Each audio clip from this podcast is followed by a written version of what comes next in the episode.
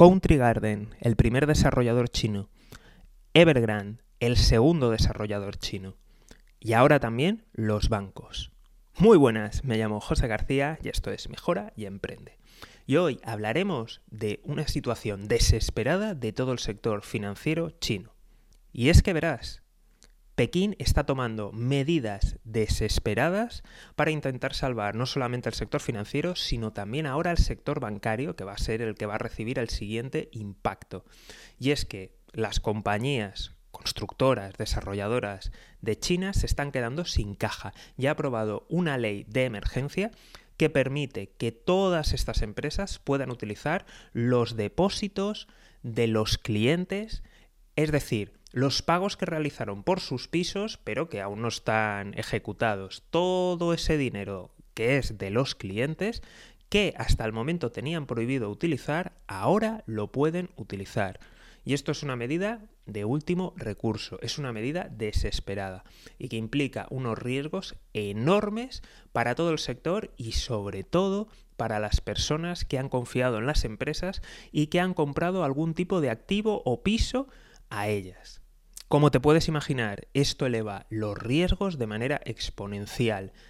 Así que esto es una patada para adelante totalmente en las que están intentando sacar tiempo y salvar los muebles.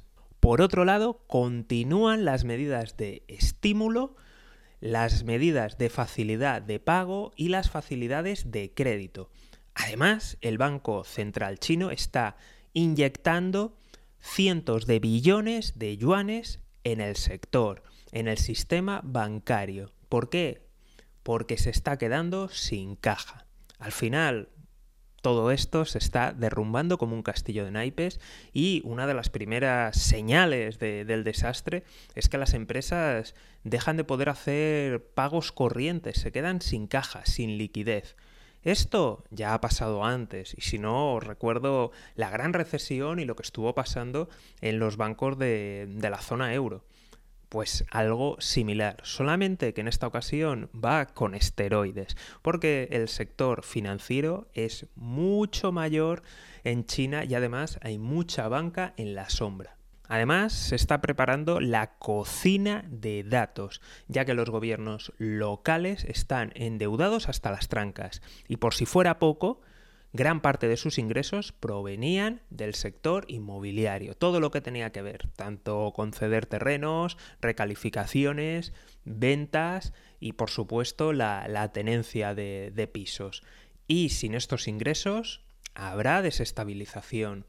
Toda esta maquinaria financiera, empresas, públicas que invertían, que gastaban, que prestaban, se va a ir al garete, se va a caer como un castillo de naipes. Y ahora mismo el Partido Comunista Chino está haciendo todo lo que puede para intentar salvar los muebles. Mientras todo el mundo, salvo Turquía por supuesto, que tiene sus ergonomics, cuando todo el mundo está reduciendo los estímulos, está subiendo los tipos de interés, China está haciendo exactamente lo contrario, inyectar más dinero, más estímulos y bajando los tipos de interés.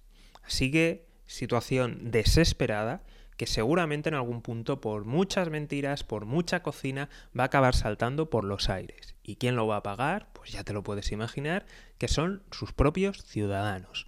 Primero, no recibirán pisos, tendrán impagos, deudas, paro y además inflación. Así que estaremos muy atentos porque por mucho que traten de esconder la realidad, esto va a saltar. Esto va a saltar por los aires. Las cifras son terroríficas. Ya lo hemos dicho en otros capítulos que te invito a, escuchar. Y, y es que el sector es casi un tercio de toda la economía china, el sector inmobiliario. Y por supuesto todo esto ha sido financiado con crédito, crédito de, bancos y por supuesto de empresas públicas.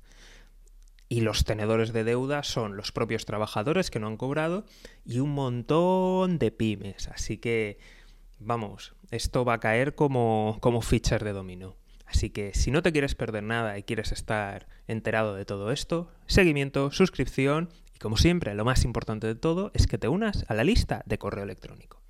Nos vemos aquí en Mejora y Emprende. Un saludo y toda la suerte del mundo.